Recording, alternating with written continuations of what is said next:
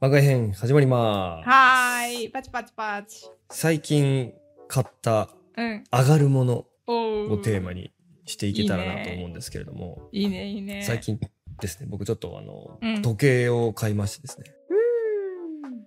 めっちゃ上がるわ。本当うん、え、なんなのその男性のさ、時計上がる現象、なんなのいや、なんだろうね。い や、僕もそんなに興味はなかったんですね。うんうんうん。あんまイメージない。そうそうそう。でも、お客さんとかでやっぱりそういうのつけてる方とかがいて、ああ。そうそう。で、やっぱり、その、渡辺君もいい年だし、もう社長として頑張っていくんだったら、その、うんいい時計を持っといた方がいいよ、みたい何それまあいい。うん、確かにね。な。で、なんかちょっと、その、うんまあ、ローレックスとかをですね、付けさせてもらうとですね、かっこいいわってなるわけですよね。へうえ。ん。で、ロレックスって買えないんですよ、今、正規店で。そうなのそう、在庫が全然なくてえ、だからみんな、あの、マラソンするんですよ。どういうことロレックスの店舗を回って、うんこんにちは、つって。今日も暑いですね。とこやろべでえ。僕は、あの、サブマリーナっていう時計を探してるんですけど、とか、うんデイトナっていう時計探してるんですけど、つって確認してまいりますすげってえ。言って、裏に行って、戻ってきて、う入ってきておりませんって。あ、そうですよね。失礼しますっていうのを、延々とやんの。ちょっと待って営業活動かよっていうね。しかも売るんじゃなくて買うのにっていうね。そう。意味わかんない。だから、ん銀座やら六本木やら日本橋やら、まあ、二子玉やら、まあ、まあ、新宿にもあるし大阪にもあるし福岡にもあるし札幌とかにもあるしっていう中でこうですねこう正規店をですね回るんですよ皆様。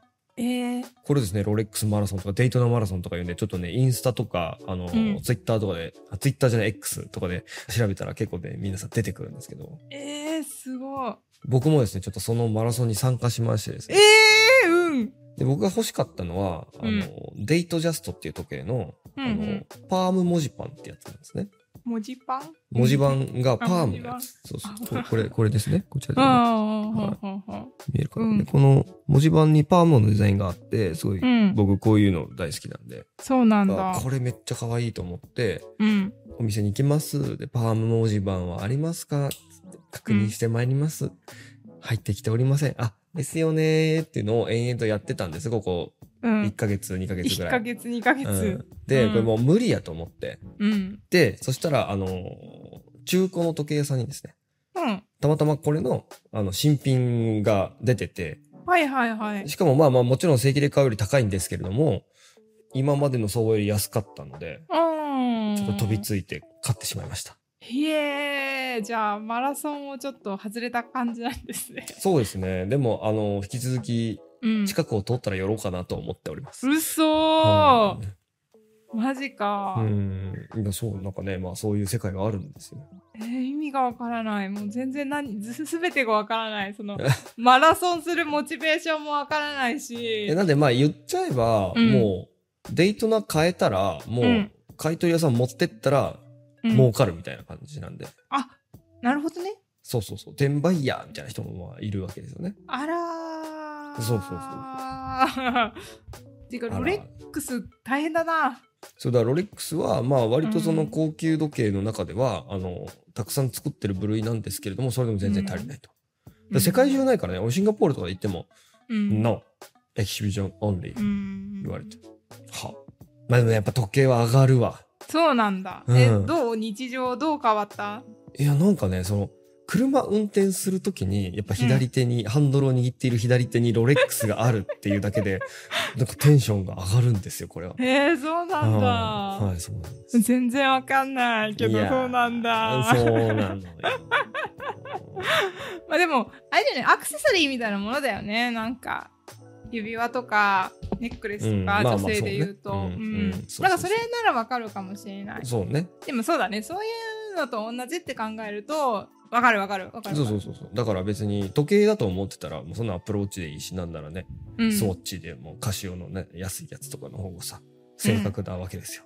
うんうん、言ってる。違うんですよ。アクセサリーだね、ほんと。はい上がりますね。やっぱこういうの大事だね。こううん自分の気持ちというか環境を整えていくっていうのはすごい大事で、大事大事。そう。僕最近やってんのが、オフィス引っ越したんで、そこに、まあ、でかいモニターを置いて、作業場をちゃんとするっていうのと、あとうんパソコンをもう一台買ったんですよ。おーはいなんはかい。移動の時にパソコンを持ち歩くのっていう人生をずっとやってきたんですけど、うん。もうそろそろやめようと思って。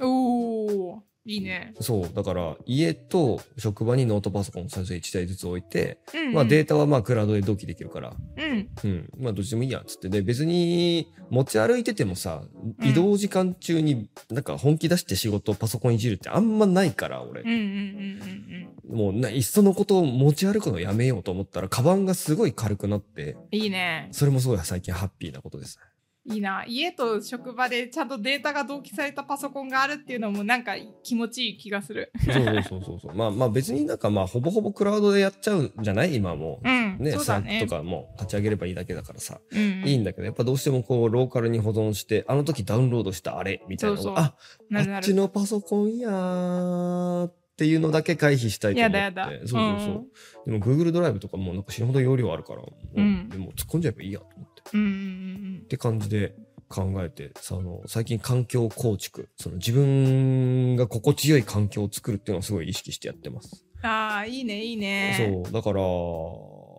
マンスカロマンスカーねー、。通勤ロマンスカー、帰宅ロマンスカーもめっちゃいいですね。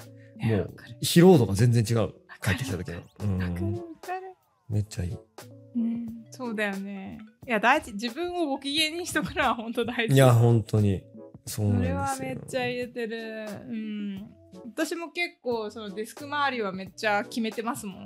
ああ、そうなんだ。うん。モニター3台あったりとか。 3台もあ るのすごいね。あとそのデスクがあの昇降式のやつにしたりとかああ、立ってできるようにとかね。そうそうスタンディングデスクね。そうそうパソコンとモニター以外はもうなるべく全部どっかに収納しとくとかもうとにかくすっきりさせてるああ、俺もそうしたいけど、なんか気づけばごちゃっとしてるわ。なるよねなるそう今仕事部屋だからデスクとそうソファーしかなくってうん。そうそうあと引き出しとかはあるんだけどでもその引き出しの中身もめちゃめちゃ整 理してるもんええうんいいな。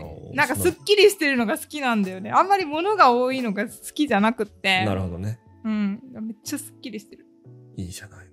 うんなんか最近買った、上がったものありますか、美穂さん。